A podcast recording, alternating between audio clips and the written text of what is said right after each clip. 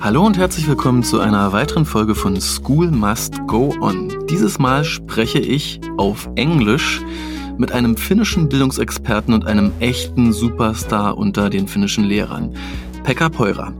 Der Mann ist wie eine Krake, also im positiven Sinne, und arbeitet gleichzeitig an diversesten Baustellen rund um Bildung. Mit mehreren digitalen Lerntools, die er vertritt, mit einer eigenen Firma für Lehrerweiterbildung und noch einem extracurricularen Programm, das Unternehmertum an Schulen fördert, kennt sich dieser studierte Lehrer wirklich gut in Finnland aus. Wir lernen unter anderem, dass die reine Anschaffung von Geräten wie Laptops und Tablets nicht die Lösung ist und dass es auch in einem so oft gelobten Bildungssystem wie dem finnischen durchaus seine Herausforderungen gibt, wenn es zum Beispiel um Lehrerweiterbildung geht oder um den Kulturwandel in der Schule. Ich wünsche euch viel Spaß beim Zuhören. Hello and uh, welcome, Pekka. Hi, Stefan, and uh, thanks for inviting me.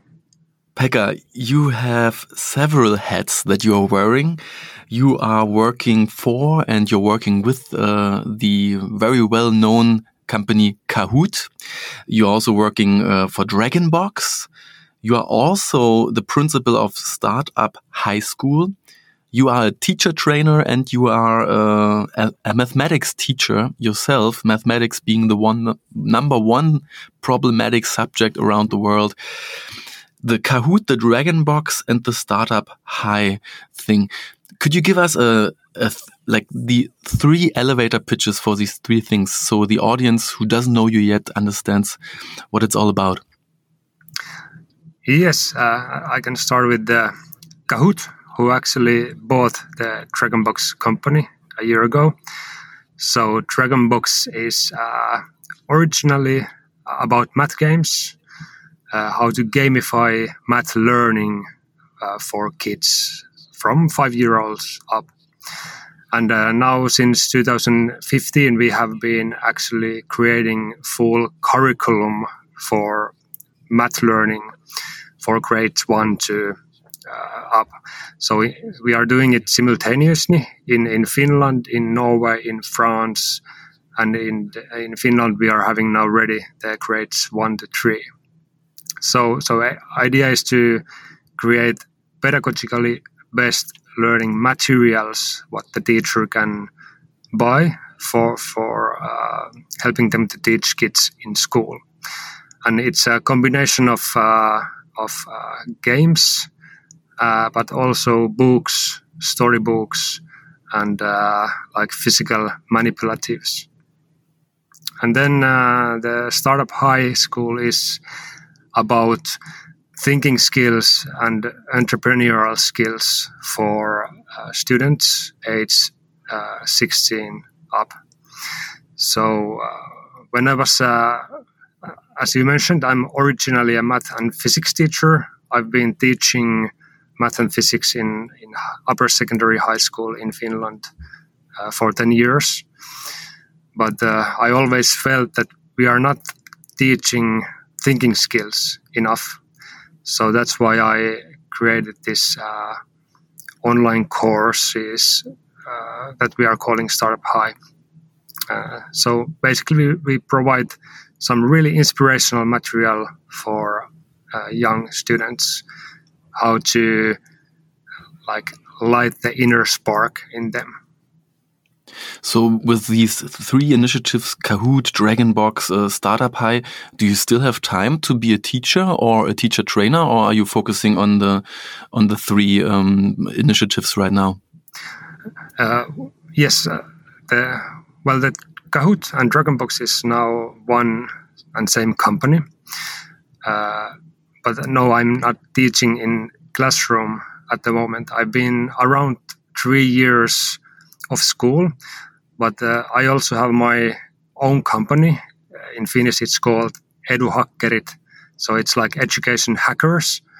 Uh, and and uh, I provide teacher training through that uh, company. So I have uh, online courses for teachers, and then I also travel around Finland and around the whole world giving speeches. And, Fantastic. yeah, so that's the main, mainly. I, I noticed like 10 years ago that my mission is to change the education culture for better. And now I, I have these three initiatives where I uh, aim for like young kids with, with, with Kahoot and Dragonbox. Then I aim for uh, older kids with uh, Startup High. And then I also try to change the mindset of teachers with my my uh, teacher training company. And it, it would be good to pick only one to aim, but this is so big problem that I feel that I need to try to address it from many sides. And and, man, and uh, I also realize sometimes that if you think uh, uh, across all grade levels, and sometimes you also include thinking about teachers, the problems and the solutions are all interconnected in a way. Uh, so it helps a lot to to actually work on different construction sites every once in a while because it just broadens your thinking. Yeah, yeah, yeah, and uh, basically, if you are thinking about learning, the, the same is true no matter how old you are.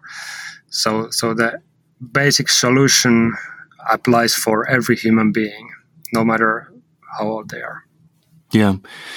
So I invited you because, well, first of all, you're from Finland, and then you are a, a superstar educator. You've traveled the world. You're very well known in Finland, and Finland um, and the education system, one of the best in the world. one of my first questions to you would be how do you look at the German education system from your viewpoint out of Finland? What's the stereotypes, the opinions, the ideas you hear about the German education system over the past months and years? Well, I have to say that I actually know quite well your system. When I was in uh, teacher in, in high school, we have have uh, like friendship school from Potsdam, and I've, I've visited there sometimes. So I actually know quite well. We, we have quite the similar systems, but one thing what I feel where, where is the biggest difference between Finland and, and Germany is that the, the, the kids, the children, they need to choose quite early what they want to study or, or where they want to aim in later of of their life. So there is you have many paths that they need to choose quite early. We actually had a similar kind of system uh, like 40 years ago, 40, 50 years ago, but now we have that kind of system that uh, you can change your dream whenever you want and you can re-educate yourself. So it's a, a flexi- more flexible system what we are having here and um, that's the stereotype what I am having from your system. But I don't know if it's uh, yeah, cor- it's still correct. very it's very it's still very up to date and. Uh, me personally, it hurts. Uh, it hurts me a lot every time I think about it. That by the end of fourth grade, um, you are practically forced to decide. Your parents are forced to decide. Your teachers are telling you what you might should be doing next, and if you're going to go to the gymnasium, which will qualify you for a university, um, college, applied science, higher education. Or if you're not going to the gymnasium, which means you are going to go into more technical jobs, um, and it is very early compared yeah. to many other countries in the world. Um, and it's uh, it's something that is not easy to change because uh, there's of course different powers in politics uh, who the ones who want to preserve um, certain status and power structures and the ones who are fighting against it. Uh, but it's it's definitely not uh, an easy revolution to do. But one that uh, a lot of people should think about more often than they actually do. Yeah, also when, when we have had this reform like 40, 50 years ago, many people was really against it and it was a big and long fight. Uh, and afterwards, we are really happy that it happened. But uh, what I heard that it wasn't easy at the time being. But the, the, the flexibility is really something I, I really admire in, in our system. For example, my my brother's wife, was in um, uh, working in in, in, in shops uh, when she was 25, and, and then she decided no, I, I want to study for uh, a vegetarian, a pet doctor. And then she applied for the school, university, and, and got in, and now, now she's becoming a, a pet doctor. So you can always change your career. It, the, the age is not the matter. It's just uh, if you want to be something else, just go for it. And um, and when it comes to teaching and and teaching outcomes in in Germany, do you have um, a preset opinion about uh, how Germany has been doing over the past couple of years in PISA studies and um, and digitization other things? Is there also a, a picture of Germany that is uh, that is quite dominant in in, in Finland at the moment? Uh, well, actually, because you are a, a large country, uh, it's not easy to be high in the PISA results because yeah, you have so many areas. Some areas might be like on average uh, getting better results than what we are, for example, having in Finland, and then some areas are probably having worse, and then the average is is is a bit lower. So uh, I don't. That that's why I, I'm not like looking so closely about what the PISA results, for example, are saying, but about the the digitalization and, and technology. What what I've learned from my visits to to your country is that the, there is still a lot to do. For example, we always thought that we might be behind because we are not having like uh, the best Wi-Fi in school or uh, enough computers for kids like 10 years ago. And then every time when we visited, no matter what country, we realized, okay, things are quite good at our end.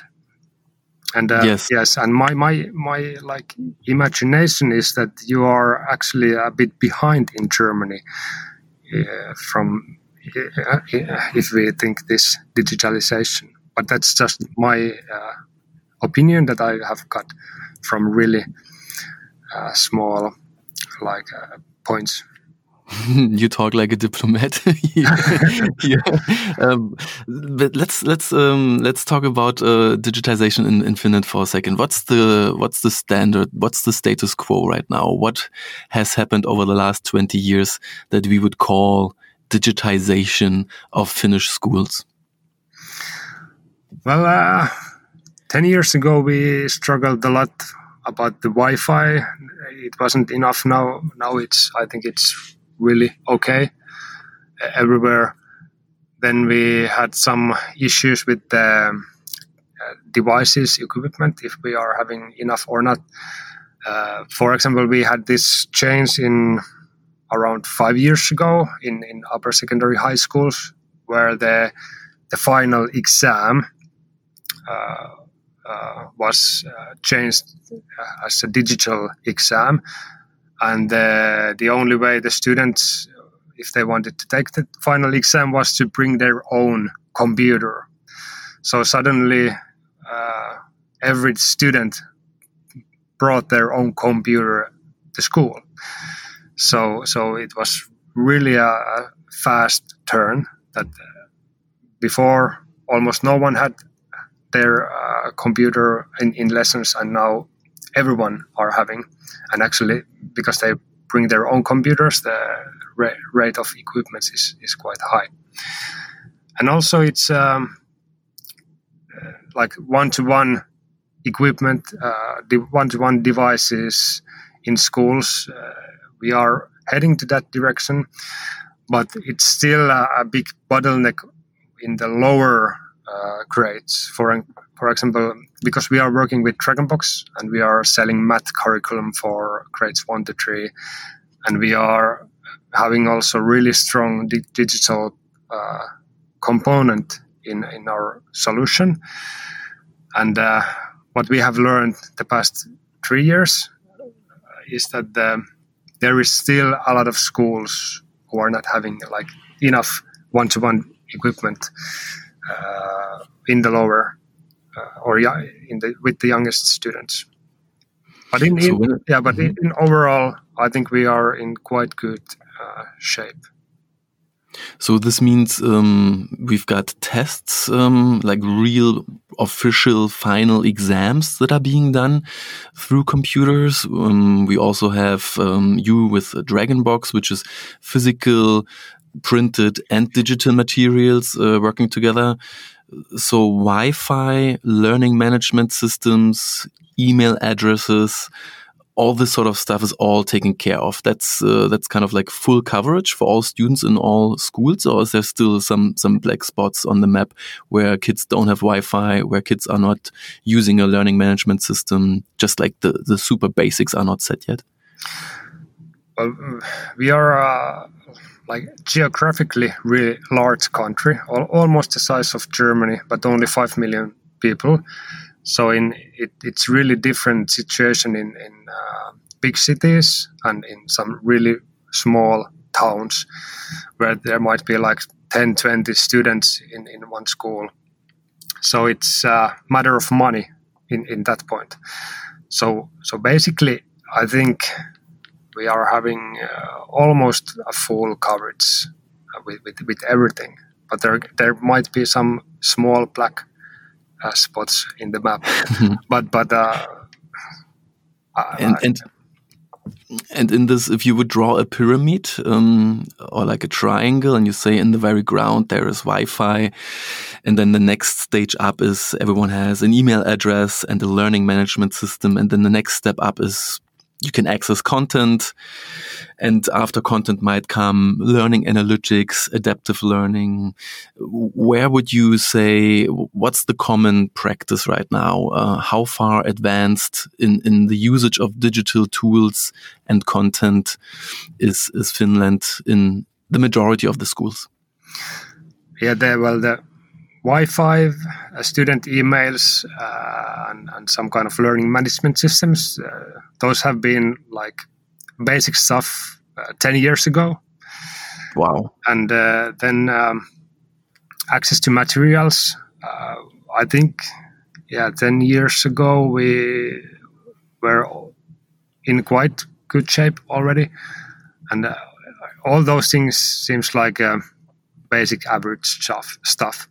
The, the one what what you mentioned that what we are still missing is is this adaptive learning content and and uh, that's something that uh, I actually don't see almost everywhere. I, and uh, I think we haven't or the the real big potential in, in creating our education culture lies in these adaptive learning materials, from my point of view. And there is a huge potential to change the whole game. But I, I still, I'm waiting that it takes like five to 10 years that we are actually having these really good adaptive learning materials, virtual tutoring, uh, or virtual teachers.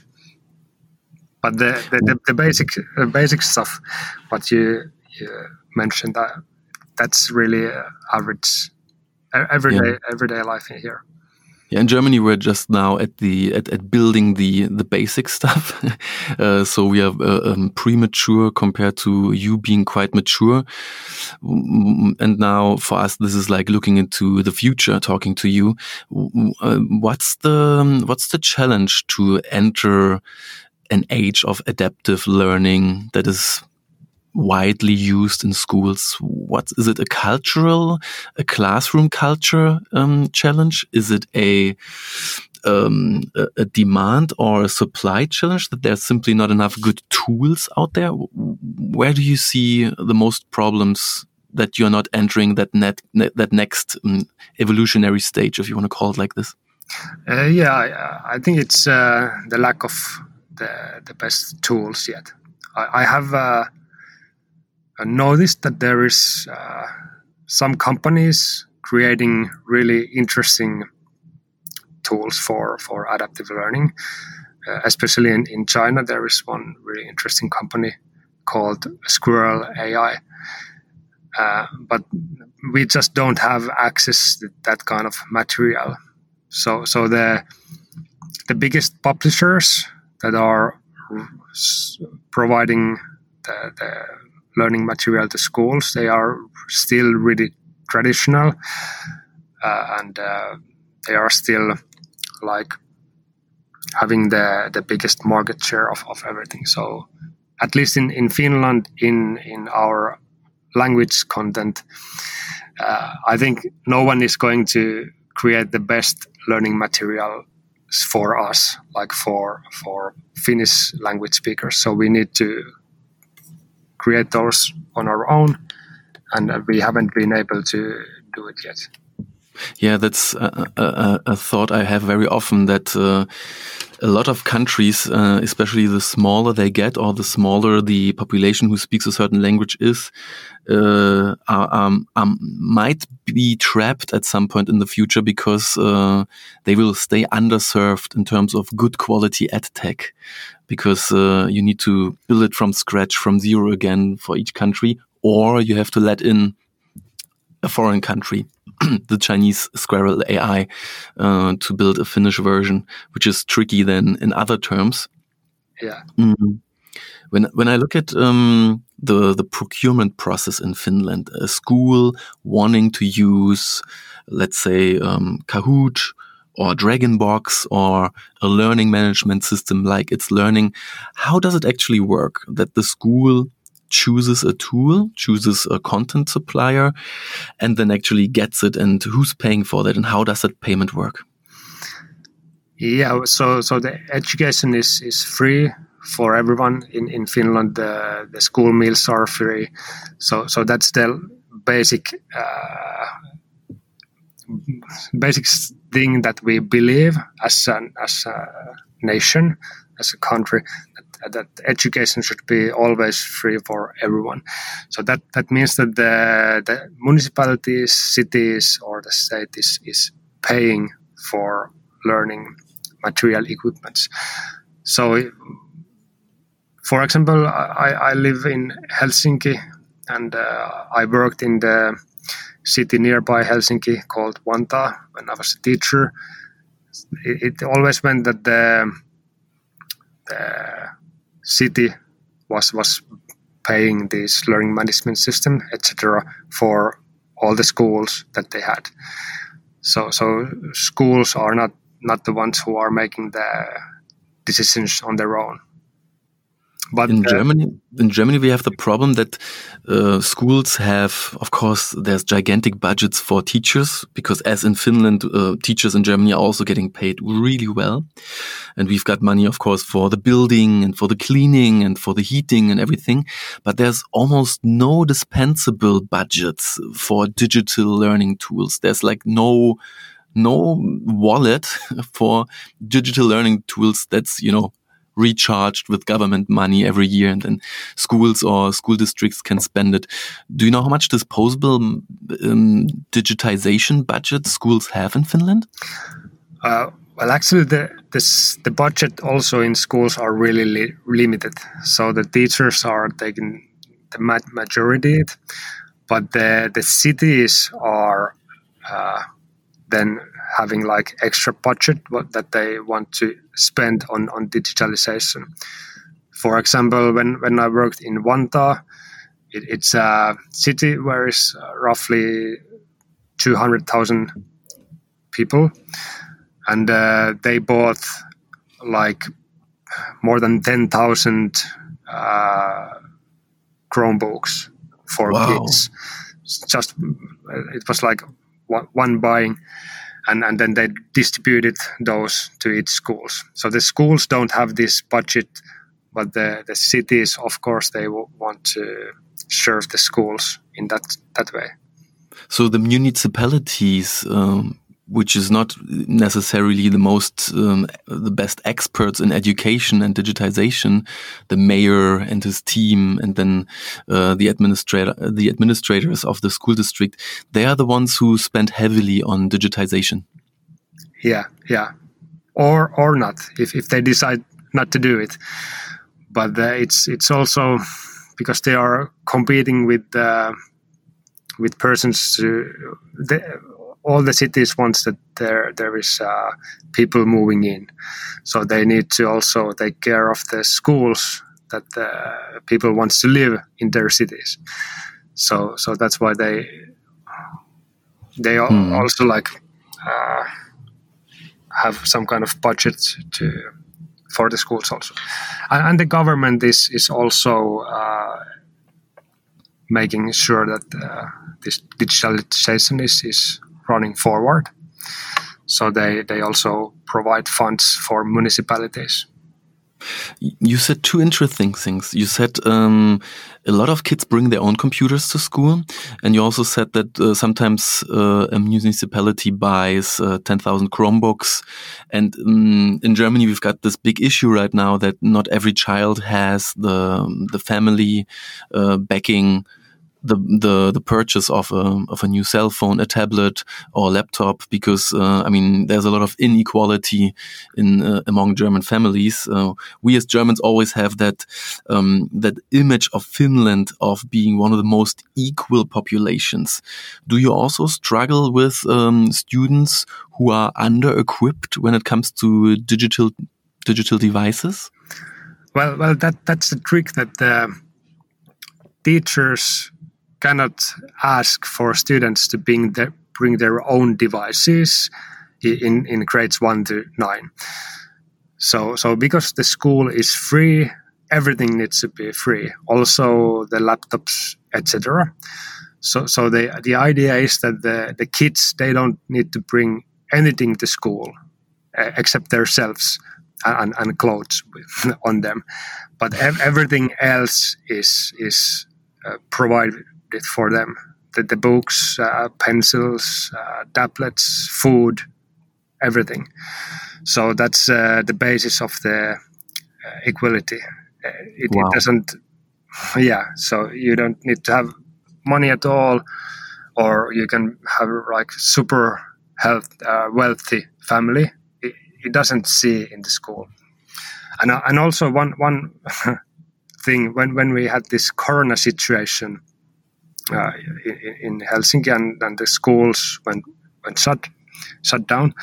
Uh, the schools provided the food, the school meal homes. So we had like food taxis where the food was de- delivered from school or, or from bigger kitchens to kids at home so that every kid will have at least one warm meal per day. Wow.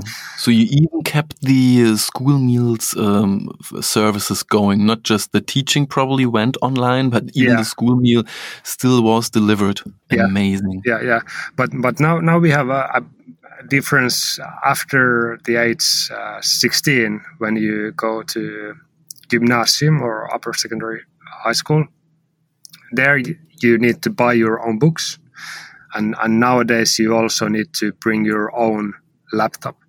But of course the schools are having like uh, some amount of laptops that they will borrow for the kids or, or, or young students who, who don't have uh, like money for their own. So the idea is is in, in those schools that most of them are uh, most of the kids bring their devices. But we are having actually a, a discussion, really heavy discussion right now, that the upper secondary school should also be like uh, compulsory for everyone, and uh, we probably will go to this this system in next year. The, the political uh, atmosphere is is uh, driving it really heavily, and and if we go there, so that everyone needs be in school until they are 18. It also means that the upper secondary school will be free for everyone. So then it, it means that uh, also there they need to provide the books and, and uh, laptops for everyone. And now we are just trying to find where we find the money for pay all this. What uh, what's the typical um, device that most kids use? You mentioned the Chromebooks already. They come in pretty handy because you don't have to do so much administration, and um, you can easily um, give it to the next student, and there's not all the hard drive problems and the resetting. Uh, is is this is this the most common device in, in Finland today? The the, the Chromebook. Well, I, I, think it's uh, a bit wild west at, at the moment because uh, this is so so young situation. We have had this like only ten years, and uh, the cities and the municipalities they are taking their own choices. So some municipalities are go, leaning heavily to Chromebooks. Uh, I think the Windows machines are are most common. I would say so, some uh, wealthy municipalities are, are using only iPads or or Mac Macs MacBooks, but um, yeah, I would say the the Windows Windows uh, devices are the most common. At mm-hmm. least at least the administration level, mo- almost all the municipalities are using those. We have some Linux uh, municipalities, but on, only few. In Germany, there's a lot, a lot of fear that uh, people will purchase the wrong devices now, and there's a lot of over-regulation. Uh, schools have to write 20 to 30 pages uh, to apply for uh, for computers, and uh, then the the state looks at it, and the government gives the money only if all the check marks um, have been done on the applications. Um, is there mistakes looking back into the past decade of supplying devices to teachers and students that you would say, well, this and this we would have done different if we would have known when it comes to devices? Uh, well, my own experience is that the, the, the, for example, in Vantaa, the city just decided let's buy like a lot devices, and it was also like marketing stunt, so that we were one of the first municipalities that bought like really a lot devices. So in, in our school, and, and because it, it came so fast, the teachers uh, wasn't like up to speed. So the teachers kept teaching in the old traditional way, and then we had a lot of devices, uh, but the the teachers didn't use those devices in their uh, education. So then it, it early days the the kids are felt. No well why I carry these devices if if we don't use it? And then they just left the, left us home and uh, for example in our uh, teacher lounge we had like 150 unused tablets in in the closet that no one's no one wanted. So we were like really fed up with the devices. So so the culture is actually the one who which needs to also be shifted if, if we want to use the tablets. No one is learning if, if they are carrying the tablet, they need to use it correctly. And how would you shift a culture uh, as time efficiently as possible? Um, it's a it's a good question. My, in my head, it, it goes uh, that the culture changes with the adaptive learning materials because I, I, I don't have like a huge trust for teachers that they would use the devices uh, wisely in, in, in like in, in um, large scale. How to use device wisely is to is to connect to other people, co- co-create. Like uh, don't write your own notes. Uh, open a shared document with your friends, with your peers, and write uh, like shared notes. Uh, so, so what I think how we should use technology as a, as a really powerful learning tool is is to just share what we are doing with, with our peers. So, so what we are doing in, in work life uh, nowadays. But the teachers if they they go with the traditional way that they need try to shift the knowledge to students the, you, you don't need the device for that. But uh, mm. yeah so so communi- uh, more communication with devices. And then uh, we also can personalize the learning but for this i really feel we need those adaptive learning uh, materials because teachers cannot personalize the, the teaching enough. It's it's just uh, too hard to do. You draw from quite a wide range of experience. You with Kahoot, you know how it's like to create social learning settings. Uh, with uh, Dragonbox, you know how it's like to create uh, gamified learning settings. Uh, and you're also a teacher trainer. Is teacher training, uh, in your opinion, a very important brick in building uh, the ladder, building the stairway to a more digitized school? no, no. I, I actually what would be the most effective for teachers to, to learn is, is not from teacher trainers, it's from peers. So what I would recommend for teacher is that don't plan your lesson or lessons or your teaching on your own, but uh, group yourself. Uh, have a colleague, uh, two, three, four teachers, and plan everything together. And this is that this is something that shifts everyone's mindset of, of how to create better uh, learning. In, Ge in, Germany, the teachers uh, have a very strong sense for autonomy. They uh, can very freely choose how they bring across the subject matter in every lesson they teach. And uh, there's also no need to participate uh, very regularly in teacher trainings. There's also no need to exchange um, your materials and collaborate. Um, you don't even have to open up your classroom to visitors colleagues, friends, uh, people who just want to sneak in and see how you teach. So um, everyone's very much fighting a battle on their own in in the majority of the cases.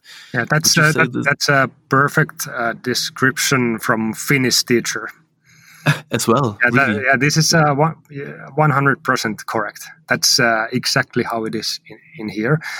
It is changing a bit, uh, but but slowly but but this is the common way to do it how you describe it still mm. in, nowadays I, I, talked to um, a German mother who's um, who's educating her children in New Zealand. Talked to her a few days ago in my podcast, and she describes a teacher training or professional development system in New Zealand, which is very much based on the ideals, the ideal situation you described, where teachers show other teachers how they do it. They co-create. They even co-teach sometimes. So there might be someone considering himself or herself a professional teacher trainer, but they're not they're not lecturing other teachers. They're entering their classroom and they're creating lessons for the teachers that they want to just uh, inspire and, and, and develop. So yeah. it's a very open classroom. Sometimes there's parents and colleagues sitting in the back of the classroom, just watching, just observing, and um, and taking some some interesting inspirations out of that. Yeah, it's, it's I, very different. Huh? Yeah, I'm, I'm trying to create this kind of culture with my my teacher training company. I'm I'm having or creating different kind of of uh, online courses for teachers and and the trick is that no teacher can attend on their own. So if you want to attend my online courses you need to gather a minimum of three colleagues around you. So or, or the team needs to be minimum of three persons. And then you come to the online course together.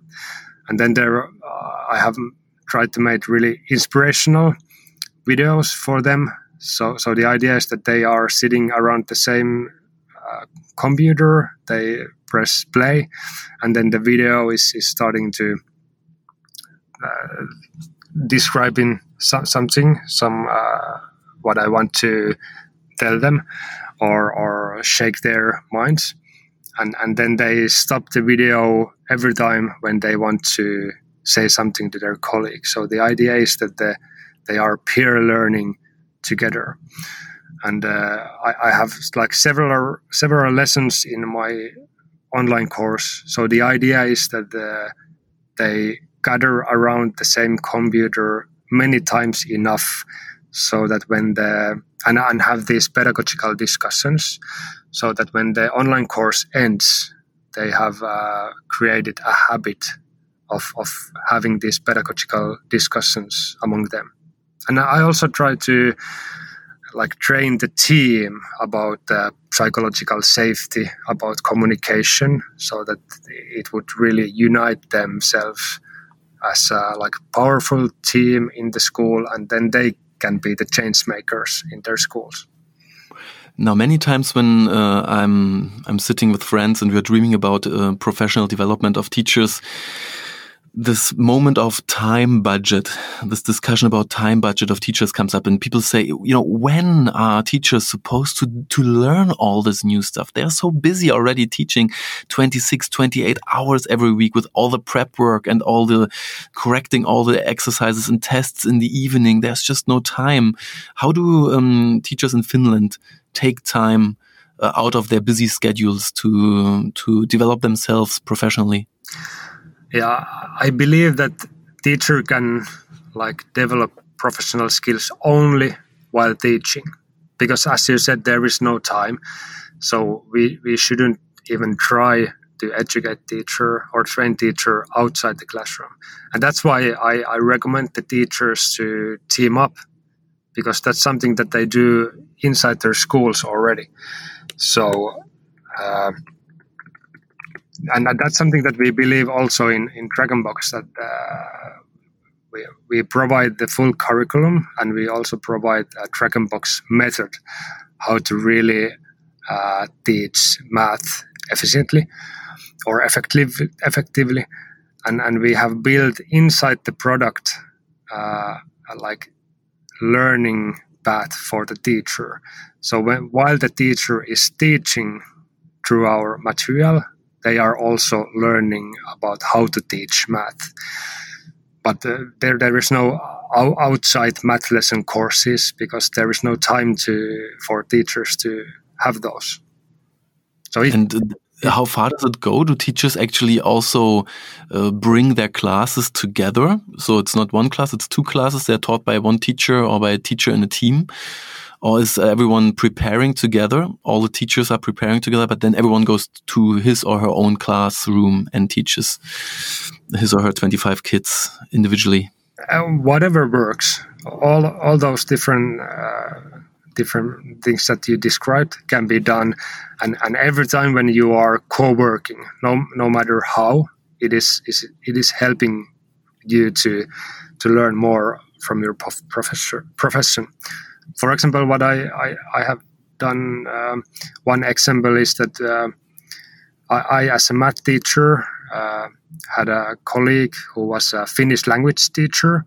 And then we decided to, okay, let's co work uh, and, and co create a, a course together where the kids are in the same uh, classroom. We teachers were in the same classroom, and, and she was teaching Finnish language and I was teaching math at the same time in, in the same same classroom. And the idea is, is that if you are having two teachers in the same room, neither of them can talk because otherwise there is talking together. So we we team teamed up the, the kids and, and taught them how to choose what the team should learn uh, and when and and then we gave them a lot of tools like learning, uh, tried to teach them learning skills, and then there was the end result was that in the same classroom there was always uh, ongoing math lesson and Finnish language lesson because in some small group was teaching math and the next group was was learning uh, Finnish language.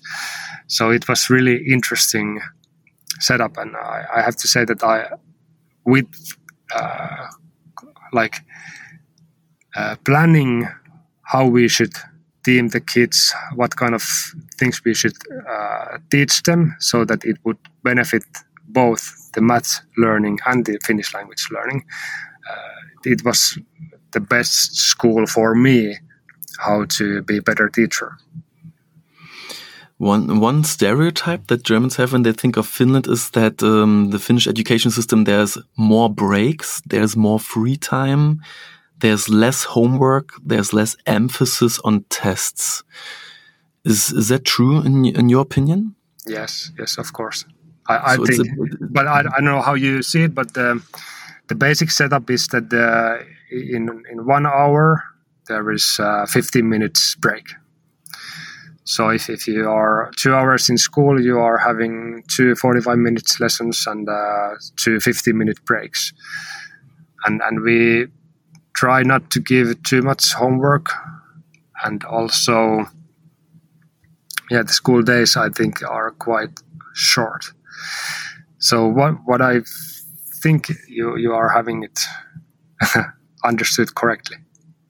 It's interesting because you're ranking among a lot of um, East Asian countries in the PISA study, but you're taking a very different approach. Um, more more breaks, more free time, less homework. It's the antithesis of the work harder, study more.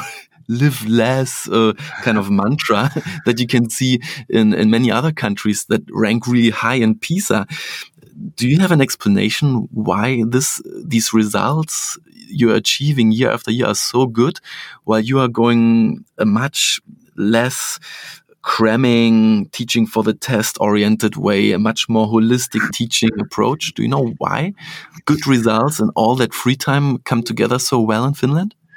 Uh, I, I, have some ideas. It might be illusion but the but the the learning is always really hard work, as you mentioned. But uh, in order to work hard, you need to be motivated. You, you cannot learn anything unless you work hard and you are motivated. So I think the, the key is that you need to play hard. If, if the learning is, is like playing, then, then you are also motivated more. And, uh, and also we have some kind of limits in our head. How many minutes or hours we can work hard in a day. And i think that uh, after two hours hard work or uh, three four hours hard work you are pretty exhausted. So you need to have like a lot of breaks so that you you feel energized through the whole whole day. That that's uh, like one part of it but but also the why we are succeeding well. I think it's uh, our our culture and uh, the respect for teachers uh, and and the parents are really on our side, the, on on teachers' side. So the, the the homes are educating the kids to respect their teachers. And if you combine that with teachers who have been minimum of five years in universities, trying to become a really good pedagogical uh, teacher, it, it's um, it's a good combination. And also, this you mentioned, we are not testing. We we only actually have one national test, and it's after the twelfth grade. So in the first nine years, or actually first twelve years, kids don't have to take any kind of tests if the teacher don't want to test them. Hmm. So Pekka, obviously, there's one question um, that everyone's keen to know about. How did Finland react uh, to the COVID 19 pandemic? And what did uh, Finnish schools do over the last seven months? Yeah, we, we uh, closed the, the country as, as many others. And also, the schools were closed at, at one part uh, in, in May. And so it, it was like one one overnight stunt for teachers to transfer their teaching online. Uh, what what we have, or the common uh, understanding is that the teachers really pulled this greatly. So, for some reason, we were actually uh, well enough equipped. We had uh, the facility, all the like learning management system and everything on place, so the teachers actually could pull this through. Uh, the downsides, what what we are learning, of course, as I think in every country, uh, some students were not beneficial at, at all. Uh, for other kids, this was actually a better than uh, the normal schooling. That the most motivational kids, I think they actually this wasn't hurting them, and they were keeping up their learning, but we also lost some kids. Like uh, we didn't have any kind of connections anymore. So this is something that is dividing the kids, especially when we are believing the the equality of everything, every kid, and we want that every kid are having a really good schooling. Uh, this is this part is, is hurting a bit us, us, and now we try to uh, better our system and everything so that uh, we can be connected with, with every kid. And, and for example, that reason, when we are having this second wave now, uh, everyone, the government and everyone are, are saying that the, the last uh, thing that we are doing is, is closing the schools. Did the majority of um, teachers in the in the lockdown switch to uh, um, a live synchronous way of teaching with video lessons, or did they choose an, an asynchronous way of teaching where you supply some homework, some work uh, kids can do on their own, and then you check in with them on a regular basis? Uh, I think the latter was the most common in my uh, imagination, but uh, I, I, really can cannot tell any any possible things happened. Uh, really, really, I think really many teachers uh, were uh, in in this uh, synchronous uh, live teaching, but uh, I would say that it's a bit heavy for the teachers also. So I think there is um, many different things happened. Hmm. Let's talk for one um, for one minute about curriculum development. There is uh, a, a, curriculum that we've more or less inherited over the past years. It's math, it's science, it's languages, and uh, there's an ongoing conversation by all parties, by all stakeholders of, of, of society, saying we should integrate more 21st century skills. We should integrate mindfulness, happiness into the classroom. Some people say we should teach more entrepreneurship skills. How um, how is Finland dealing with all the new ideas that should be taught in school, and at the same time there is already a pretty packed curriculum with the basic stuff of science, math, and languages. Yeah, we are also having this the same kind of, of problem that the the curriculum is is uh, getting bigger and bigger if, if you count the pages. Uh, the newest curriculum what we are having now it, it's from 2014 uh, it's actually quite schizophrenic uh, curriculum in a way that it's having all the material what you said both the learning or the 21st century skills skills and also the all the subjects. So we are actually having a curriculum who is which is having two sides. This uh, learning side and, and then the subject side. And those are not communicating really well together. So it's basically up to teacher which uh, part of the curriculum they are following the most. Uh, are they leaning to the subject? Are they leaning to the 21st century skills? So it's uh, it's something that what, what we are learning at the moment. But what we are really happy is that the, because the curriculum is having both, we can like now as a teacher collectively choose our path, what we want to follow, and, and we are anyway following the curriculum. So we are not breaking any, any law or anything. Now, with one of your initiatives, the Startup High School, where you're the principal, I believe what you're doing is you're trying to enhance or enrich the curriculum by integrating some extracurricular activity that the teacher doesn't need to teach, but you take this part and you come into the schools, or you might just be the digital uh, teacher and teach something like entrepreneurship skills and uh, and creative thinking. Is that also a way that uh, Finnish schools and the Finnish education system is is pursuing? That uh, you just bring in specialists for a day or two to teach something that the the daily life teacher wouldn't be able to teach. And then still you have best of both worlds. You continue with the basics in science and math, but at the same time, you can also bring in some entrepreneurship skills teaching with an expert for a day or two, or maybe a week or a month during the year. Yeah, that that's exactly what I'm trying to do, providing like really high uh, quality content for for kids. Uh, but what we are not having yet is the culture of using uh, extra curriculum uh, activities or uh, like ordering the, the teaching outside your own from your own teachers. I mean because the the budget of the school is so limited and the teacher's salary is taking most of it. I think the the teachers in school don't want to support this uh, kind of uh, approach that um, even if if the quality of, of teaching would be better if we order it from uh, company for, for from example from uh, startup high school. Uh, we don't have the culture and i think the the teacher or the, the teacher union they are a bit against that kind of approach at the moment.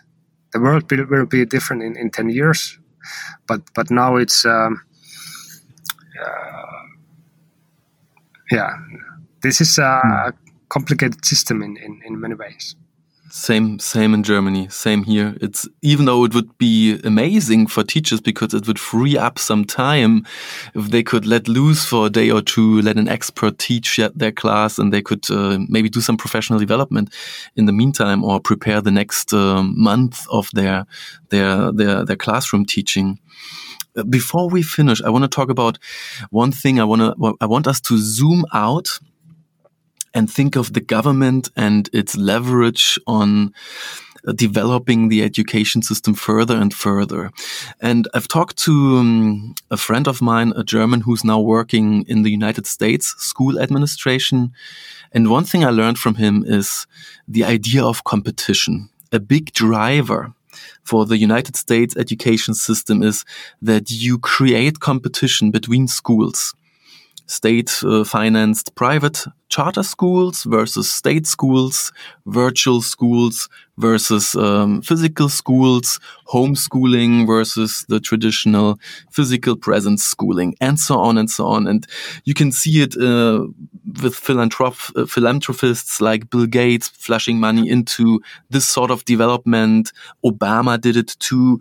Um, the, the big belief concept that competition among schools will actually elevate the whole school system. And from what I've read about Finland, you're not particularly fans of that competition idea.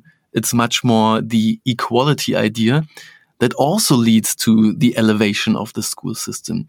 Am I getting these ideas on a very meta level, on a very top kind of like level? Am I getting these ideas right? Uh, yeah, yeah, we we are really the the equality is uh, or equity is, is uh, like fundament number one, and everything is is based on that. So so we don't even have any any kind of private schools in a way that uh, we, we have publicly funded private schools but the, the publicly funded private schools are getting the same amount of money and than the public schools so we, we really don't have any kind of, of private schools so the idea is that the, we have really united and, and high quality school network and it doesn't matter in which part of Finland you are living, you, you will be having a really good education. Or anyway, what the PISA results are though saying that the, the level of equality equality is, is uh, actually getting down a bit. So uh, that's a matter of debate in our country at the moment that how we turn this upside down so that the, we will uh, again have uh, the, the status of, of really good uh, equality. And uh, what creates that upward stream, that uh, willingness to change in schools? If it's not uh, the next uh, town school doing something better, stealing away students from you. How do you create that motivation to change and uh, and keep up with new trends? Uh, it's a it's a really good question. Uh, I think uh, as teachers, we we always want to do what's best, and that's uh, one motivation of of checking what's happening outside, uh, what we can do for for doing teaching better. So, as you described, that you are really autonomous in, in, in Germany. We are having the same amount of autonomy, so, so almost 100%. So that also gives us like the feeling of responsibility to to do good things. But um, there is uh, good sides and, and bad sides in, in this this system. The, one is that if there is really good way of developing the schools, but the teachers are not believing it, uh, the change won't happen. So, uh, yeah. You have to win the teachers' hearts. Yeah, yeah. Basically, that that's how it goes. Fantastic, and I'm sure you're doing a good job. No, I'm trying. Pekka. I'm really trying. Thank you so much, Pekka. This was uh, an amazing conversation. So many great insights, so much inspiration, so much positive ideas that I'm taking out of it. Um, I'm sending you very warm greetings from Berlin all the way to Helsinki and hope um, we can see each other live at some point in this life. Yeah, it was. It would be really nice to see you at some someday after the world is uh, again a bit different. What is nowadays. Fantastic. Take care. Bye bye. Bye bye. Thank you.